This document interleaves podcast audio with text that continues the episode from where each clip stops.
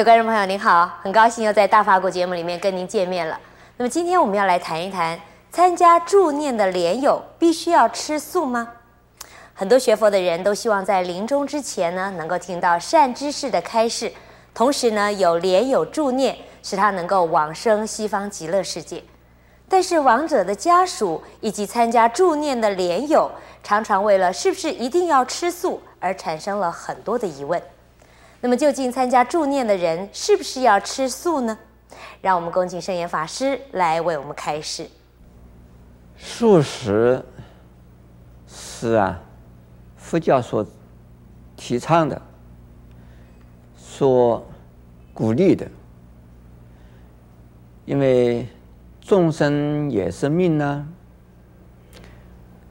我们吃荤呢，就是吃众生的肉。那众生的肉，让我们吃的时候啊，他已经死了。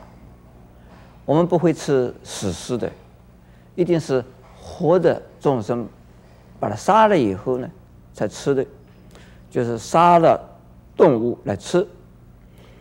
本身呢是不慈悲，因此呢，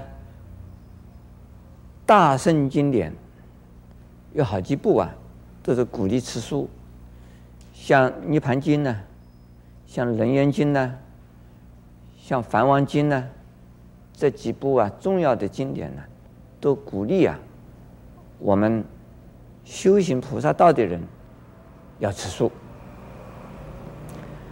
可是呢，我们也知道啊，南传像泰国，我们叫做呃是泰国泰国嘛哈，哎斯里兰卡。老抓，就是寮国、柬埔寨，这是南传的一些国家的佛教徒，并没有吃素；还有西藏的佛教徒，并没有吃素。日本在明治天皇时代以前，也就是一百年前呢，日本的出家人是吃素的，而日本天子天这个。明治天皇以后啊，出家人也不吃素，也没有真的出家人，但是他们照样的念经呢，他们照样的主持法会，他们照样的在修行。所以呢，我们中国一直到现在还是啊鼓励大家吃素，能够吃素是最好的。如果由于啊。自己的家庭的环境、社会的环境这一的原因，以及呢自己身体的原因，那像达赖喇嘛，就是因为健康的原因，他吃过一段素以后啊，他因为是从小就吃肉长大，他就没有办法，还是又吃肉了。那达赖喇嘛人家还叫他活佛了，那佛也在吃肉，那释迦牟尼佛有没有吃呢？释迦牟尼佛是不吃肉的，但是呢，因为托钵的时候不能够啊要求啊所有的信众供养啊特定的啊饮食，还有西藏呢地处非常啊寒冷，气候啊非常的这个严酷的地方。而没有办法，这个得到很多的蔬菜类，因此呢，他们又吃肉了。那我们这个文明的社会的人，能够不吃肉是很好的。可是呢，我们现在很多的莲友，很多的佛教徒，并没有真正尽素，也就是，全部完戒了肉食，肉食。